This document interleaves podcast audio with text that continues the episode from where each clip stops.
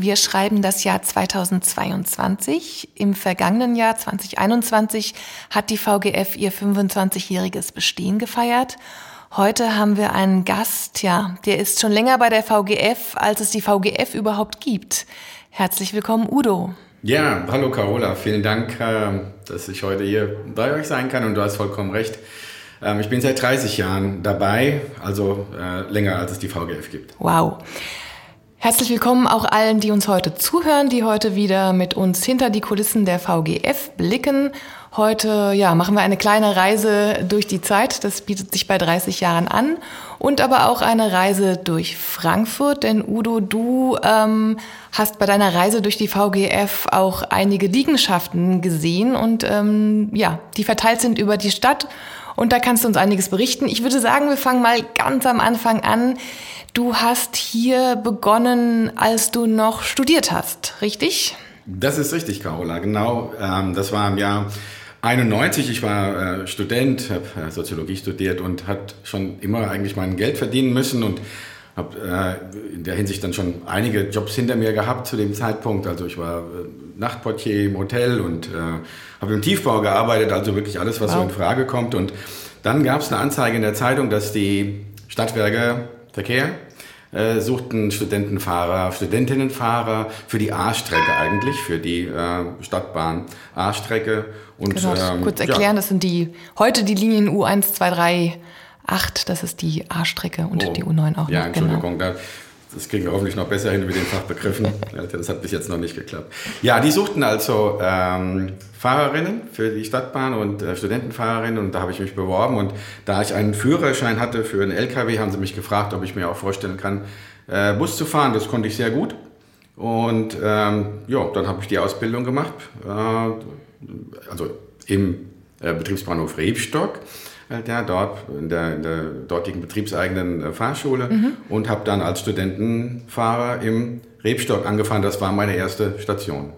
Das heißt aber für dich war es nicht so ganz ungewohnt, dann ähm, so ein großes Gefährt zu fahren, wenn du vorher schon LKW gefahren bist? Genau, also okay. also LKW war ich schon gefahren ja. und ähm, klar, es war was anderes, sagt man ja immer, ob man Kies fährt oder ob man äh, Fahrgäste transportiert. Das ist ein, ein sehr großer Unterschied. Ähm, also man muss äh, sehr viel vorsichtiger natürlich äh, fahren und umsichtiger. Aber insgesamt so ein großes Gefährt, das hatte ich schon mal gehabt, ja. Und wo bist du dann da in Frankfurt rumgefahren? Welche Linien waren das? Ja, das, was damals vom Betriebsbahnhof Rebstock aus bedient worden ist. Ich glaube, wir waren als Studentenfahrer zunächst mal ein bisschen beschränkt in unseren Einsatzmöglichkeiten. Wir hatten also die 34, 32, 30. Ich glaube, das waren so erstmal die Linien, mit denen wir angefangen mhm. haben. Und dann wurde das so äh, peu à peu ausgeweitet auf alle Linien, die von dort aus bedient wurden. Mhm. Und wie lange hast du das gemacht? Oh, wie lange habe ich das gemacht? Das habe ich ähm, so lange gemacht, bis im Grunde genommen mein Studium äh, zu Ende war, 94. Und ähm, mir hatte diese Arbeit gut gefallen. Mhm. Also ich äh, sozusagen habe mich da wohlgefühlt und ähm, die Bezahlung hat auch gestimmt. Das, das war halt einfach auch so eine also es gab so eine Sinnhaftigkeit. Ne? Mhm. Ne? Es war eine sehr, mhm. sehr offensichtliche Sinnhaftigkeit bei dieser Tätigkeit. Man hat die Leute eben von A nach B gefahren und das hat mir alles ganz gut gepasst. Und ähm, dann habe ich mich darum bemüht, halt, dass ich übernommen werde nach meinem, nach meinem Studienabschluss. Mhm. Und das hat auch funktioniert, aber dann war kein Platz mehr frei im Bus und äh, ich bin dann sozusagen zur meiner zweiten Station gekommen, zum, äh, nach Sachsenhausen. Mhm, und das heißt, da bist du dann nicht mehr Bus gefahren, sondern Straßenbahn? Da bin ich dann Straßenbahn gefahren. Genau, der Betriebsbahnhof Sachsenhausen war ein reiner Straßenbahnbetriebshof. Das war mir auch ganz recht. Und ähm, ja. Und wie war das dann? Das war ja dann wirklich was Ungewohntes, ähm, Straßenbahn zu fahren. Wie war die Ausbildung? Mm, die Ausbildung hat, die lief im, im äh, Betriebsbahnhof Gutler. Da ist die Betriebsfahrschule gewesen. Und ja, das war natürlich eine, auch eine große Umstellung. Ich muss sagen, ich bin lieber Busfahrer, aber da greife ich jetzt vielleicht schon ein bisschen, ein bisschen vor. Aber erstmal war es für mich trotzdem halt eine, eine, eine gute Möglichkeit, ähm, dort jetzt einzusteigen, halt ne, mhm. äh, mit, mit einer Festanstellung. Und ähm, da war ich schon, schon sehr zufrieden. Mhm. Und in diesem Depot in, in Sachsenhausen, da ist ja heute ein äh, großer deutscher Supermarkt drin, wie in anderen Depots übrigens auch in Frankfurt. Ähm, Das heißt, das gibt's gar nicht mehr in der Form. Wie war denn damals so das Leben in Sachsenhausen im, im Depot? Mhm. Ja, das, äh, das ist interessant, weil alle Depots, die ich äh, im Laufe dieser Zeit dann äh, erleben durfte, gesehen habe und äh, dort arbeiten konnte, die hatten alle eine unterschiedliche Atmosphäre. Mhm. Ja, und ähm, das Sachsenhäuser Depot war wirklich so besonders familiär, möchte ich sagen. Mhm. Das ist ja auch viel kleiner gewesen natürlich äh, als, als der Rebstock. Im Rebstock waren wir, denke ich, 400, um die 400 Busfahrerinnen. Und äh, in Sachsenhausen war das, war das deutlich weniger und das war ja eine, eine äh, schöne familiäre Atmosphäre. Wir hatten auch solche äh, sehr alten Fahrzeuge im Grunde genommen. Ja, das war ähm, ja die Typenbezeichnung lasse ich jetzt mal, weil das ist ja etwas, was äh, nur die Insider kennen. Aber das waren wir können sie nennen. Ne? Also unsere, unsere Straßenbahnen äh, bekommen jeweils einen Buchstaben verpasst. Ähm, heute fahren wir mit R- und S-Wagen und sind alle ganz heiß auf den T-Wagen, der bald kommt. Und du bist damals mit welchen gefahren? Da kann man sich ungefähr vorstellen. Genau, es geht ja nach dem Alphabet und das waren noch L, M, N, O. Mhm. Also kann man sich vorstellen, das sind dann genau die Vorgänger der heutigen ja. R- und S-Wagen. Ja. ja, diese, diese Handrad- Schaltradwagen, ne, wo das Schaltrad links neben dem Fahrer ist und die eben äh, auch komplett offen waren. Also, ja, also da gab es keine Fahrerkabine, sondern man war sehr in direktem Kontakt mhm. halt mit den Fahrgästen. Die stiegen hinter einem ein, die saßen einem auch direkt im Nacken mhm. und äh, redeten dann auch mit einem. Das sind alles Sachen, die heute äh, kaum, kaum vorstellbar Gab es da also dieses Schild, bitte nicht mit dem Fahrer sprechen während der Fahrt? Das Schild stand da, ja, aber es war trotzdem eine, Fahr also eine, eine Sitzbank direkt. Ähm, also auch in Längsrichtung, äh, direkt hinter dem äh, Fahrer mhm. mit dem Arbeitsplatz. Okay. Hast du viele Lebensgeschichten gehört? Ja. ja, es gab auch so Stammgäste, die sozusagen ähm, immer sich dahinter eingesetzt haben, die auch erwarteten, dass dieser Platz frei blieb ne, und die dann äh, ja, erzählt haben. Sehr gut. Wahrscheinlich hast du auch Gespräche mitbekommen, die gar nicht für deine Ohren bestimmt waren. Ja, das, auch. Das auch. Und Udo, du hast mir im Vorgespräch gesagt, dann hast du irgendwann kalte Füße bekommen.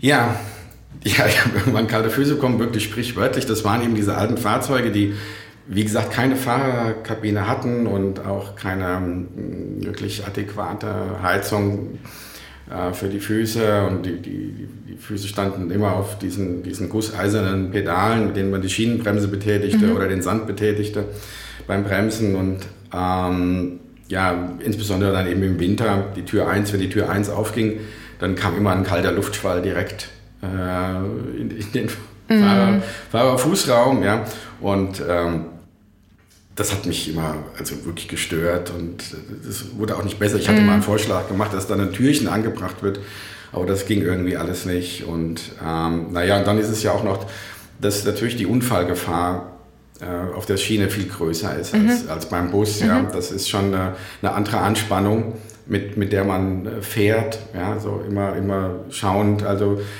bewegt sich jemand vielleicht in deinen Bereich mhm. hinein und äh, weil der Bremsweg ist länger, den ja. man hat mit dem Schienenfahrzeug als beim Bus und man kann nicht ausweichen. Und mhm. das zusammengenommen und außerdem es gibt auch noch weniger Geld für äh, Schienenbahnfahrer als für Busfahrer. Das war damals so, ne? Ja, weil die keine, äh, keine Fahrscheine verkauften. Mhm. Und äh, deswegen alles zusammengenommen hat dann dazu geführt, dass ich, obwohl ich mich da sehr wohl gefühlt habe in Sachsenhausen, gesagt habe, ich möchte gerne wieder zurück zum Bus. Und dann kam ich zurück zum Bus und zwar in die Station 3 nach in den Betriebsbahnhof Höchst. Genau, also dann der nächste äh, Busbahnhof quasi. Ähm, das heißt, war das wieder ein größerer Betriebshof oder wie muss man sich das vorstellen? Den gibt es ja heute auch nicht mehr. Ja, der Betriebsbahnhof Höchst ist ähm, kleiner gewesen als äh, der äh, Betriebsbahnhof Rebstock.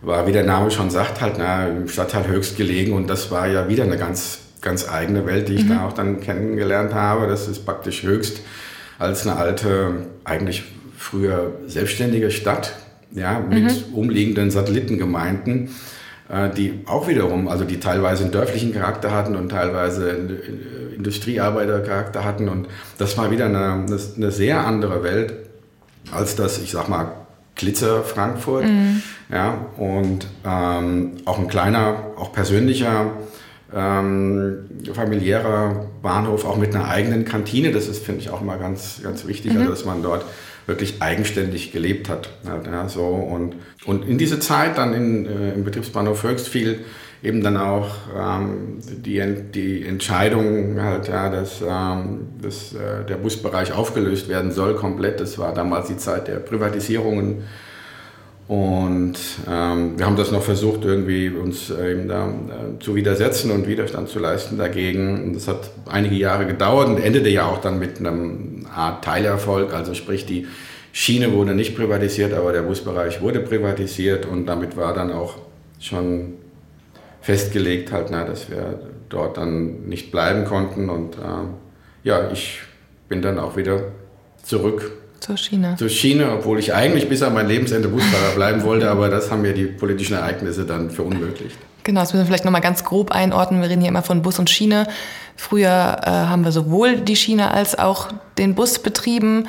Und ähm, wie du gerade sagst, Udo, wurden irgendwann die äh, Buslinien und Bündel ausgegliedert und die VGF ist heute in Anführungszeichen nur noch zuständig für die U-Bahnen und Straßenbahnen und die Busse werden heute von anderen Verkehrsunternehmen betrieben, dass man das nochmal so grob einordnen kann. Und das hast du alles, alles miterlebt. Auch eben diesen, diesen Wechsel dann, ne? Dann ja, zum genau. Schluss also wieder so zur Schiene ne, zurück quasi. Bei den, bei den Stadtwerken Verkehr, dann praktisch die Umgründung halt, ja, oder Ausgründung zur VGF.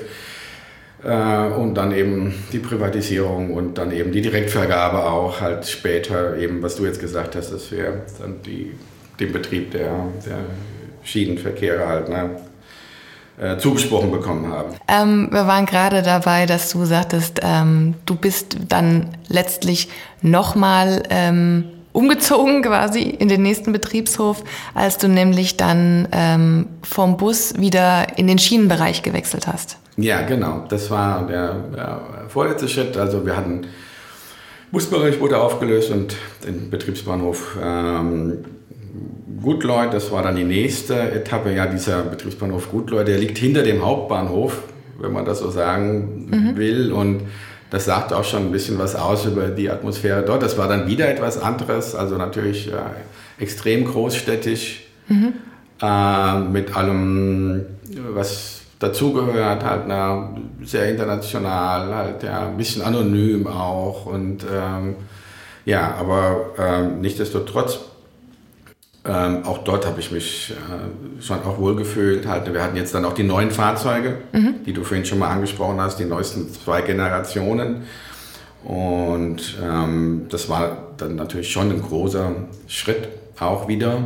Es gab mehrere große Verbesserungsschritte im Grunde genommen für, mhm. die, äh, für die Arbeit, aber diese neuen Fahrzeuge waren schon, was den Komfort angeht, mhm. ein, ein Riesenschritt.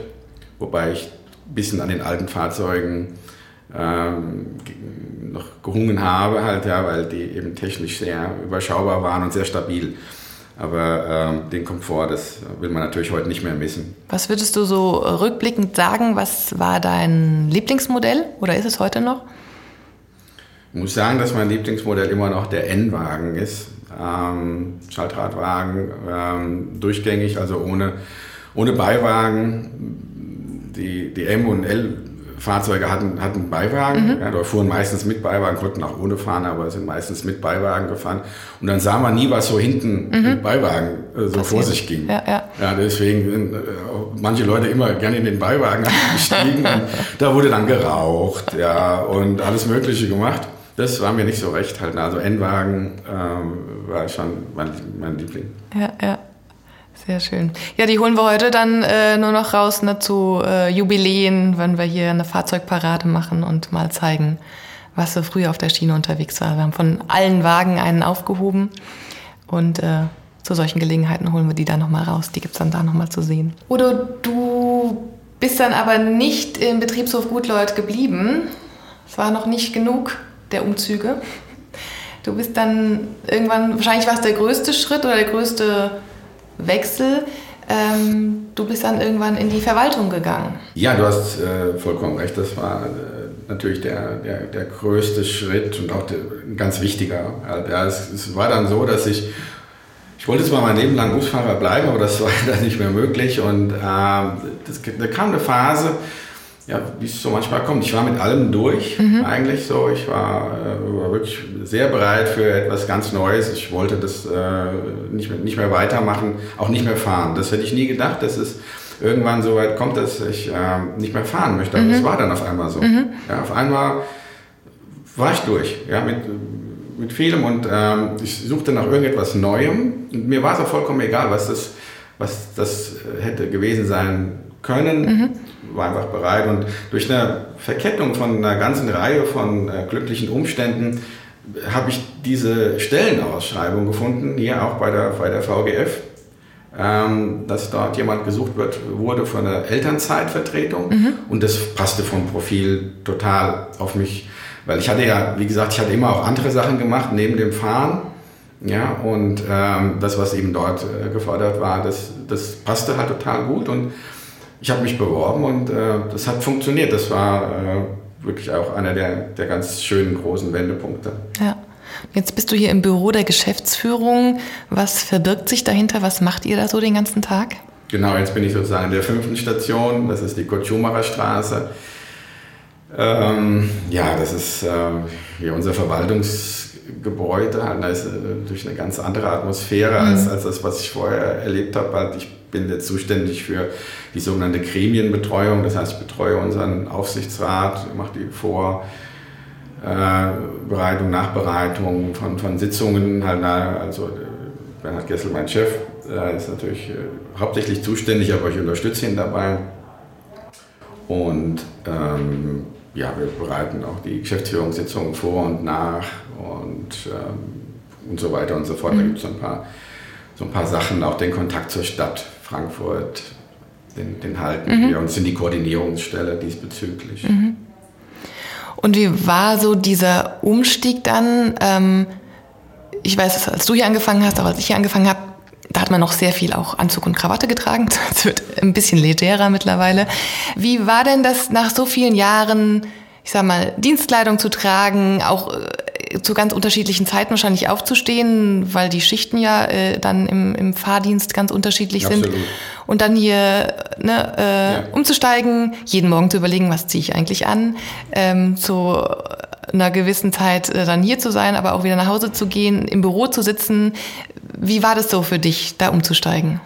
Ja, du hast jetzt schon äh, wirklich einiges genannt, äh, was, was da äh, wirklich äh, die signifikanten Unterschiede hast du, hast du schon genannt. Also das Wichtigste war natürlich das, äh, das Ende der Schichtarbeit. Mhm. Also das ist das, äh, was am größten Einfluss hatte. Also äh, Schichtarbeit ist schon eine Belastung, eine mhm. körperliche Belastung und äh, das habe ich auch, da habe ich auch was mitgenommen davon, also von Schlafstörungen mhm. angefangen und sowas halt.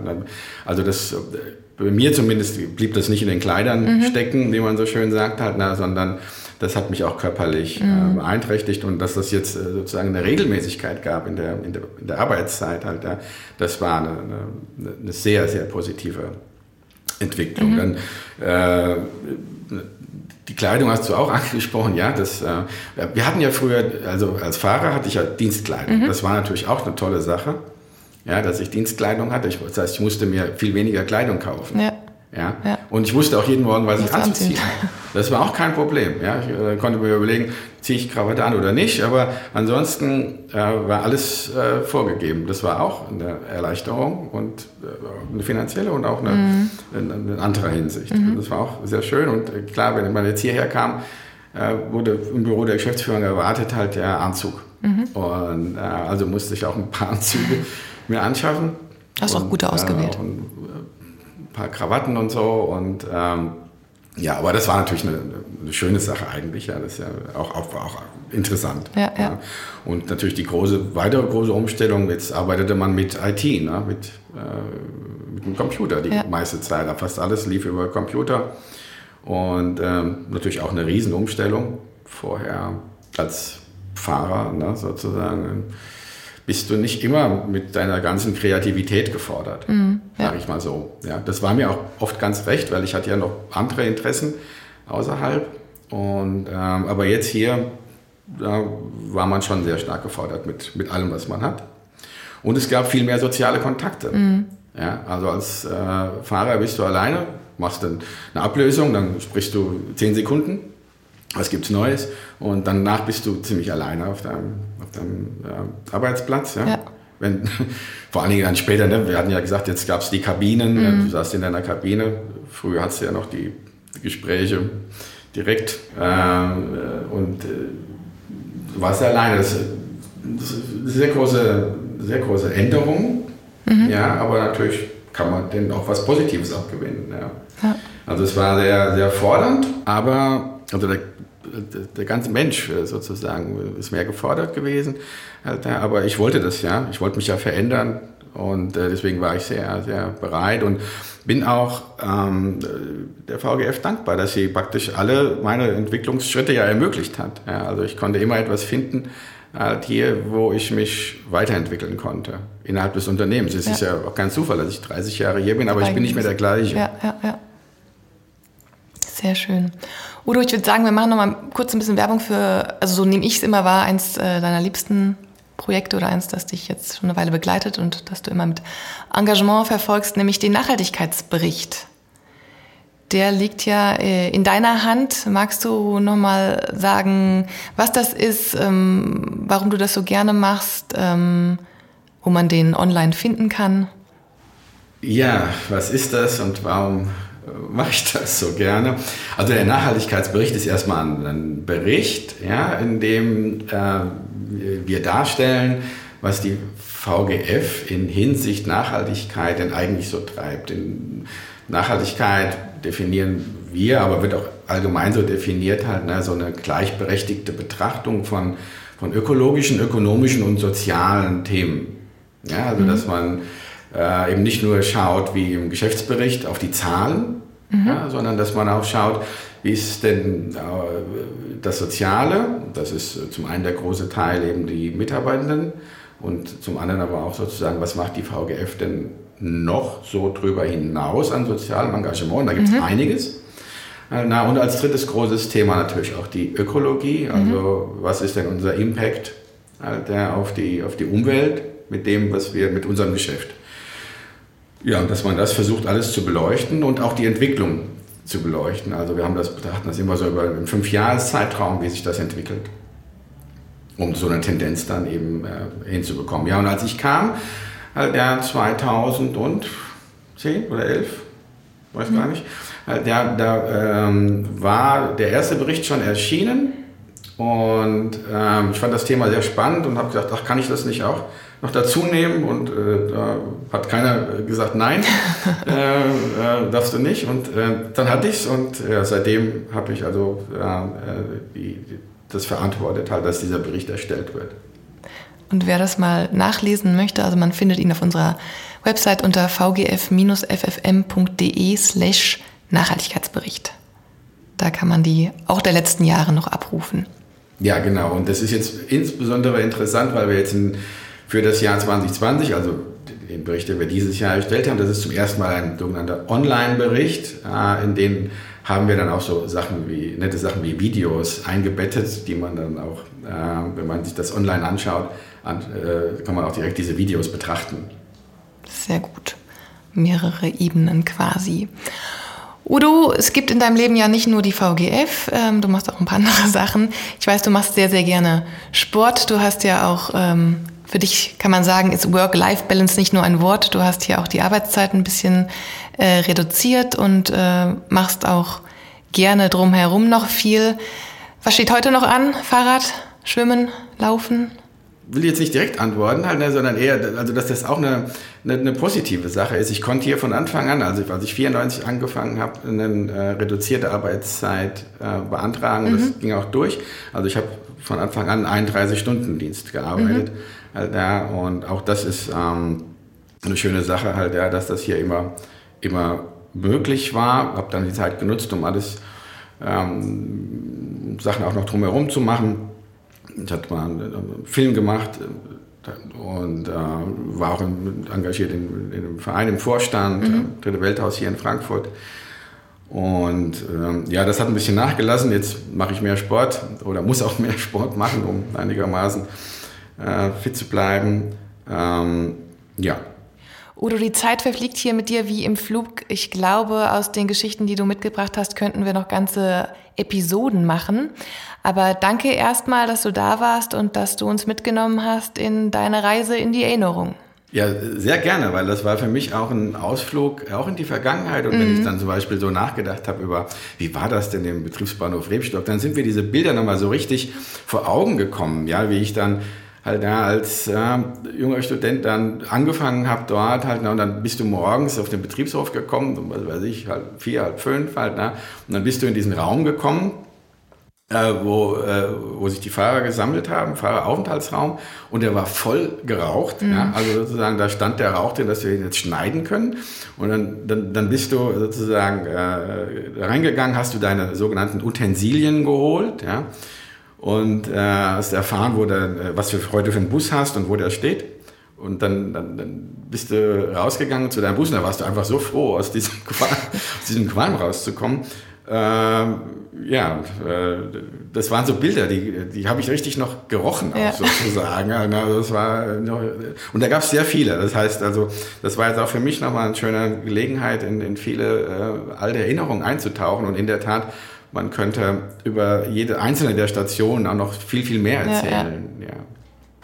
Aber wir danken dir sehr, dass du uns da mitgenommen hast in deine Erinnerungen, in deine Vergangenheit. Und ähm, wir danken auch allen, die uns heute zugehört haben.